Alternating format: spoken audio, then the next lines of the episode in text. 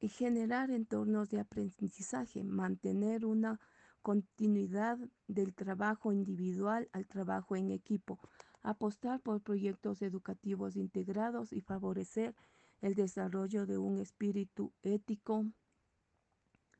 La tecnología y la información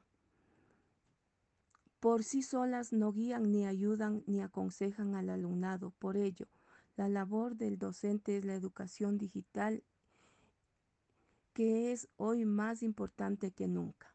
¿Cuáles son las oportunidades y desafíos que enfrentan el proceso de enseñanza?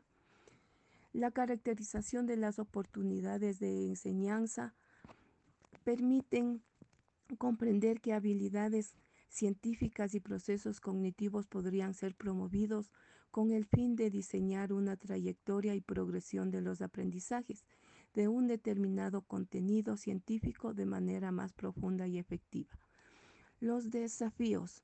Enseñar de forma adecuada y eficaz las destrezas y hábitos del pensamiento para su aprendizaje y aplicación permanente en todos los ámbitos de la vida, planificando actividades para compartir objetivos y criterios de aprendizaje con los alumnos, preparando actividades iniciales para que el alumnado pueda identificar, anticipar y planificar su actuación, prever espacios de reflexión sobre las estrategias del propio aprendizaje por parte de los alumnos y evaluar mediante actividades para valorar el proceso seguido y los resultados obtenidos en comparación con los objetivos previstos.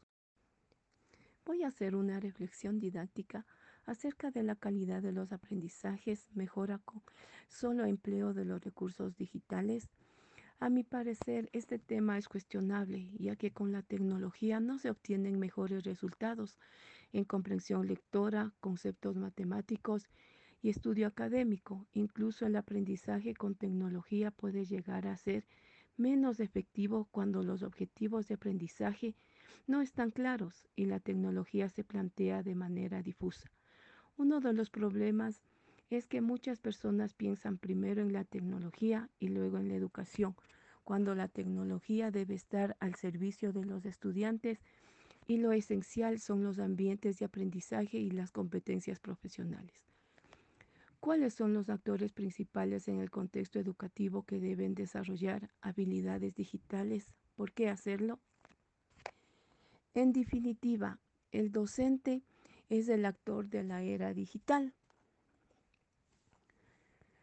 Debe mantener una actitud de indagación permanente, fomentar el aprendizaje de competencias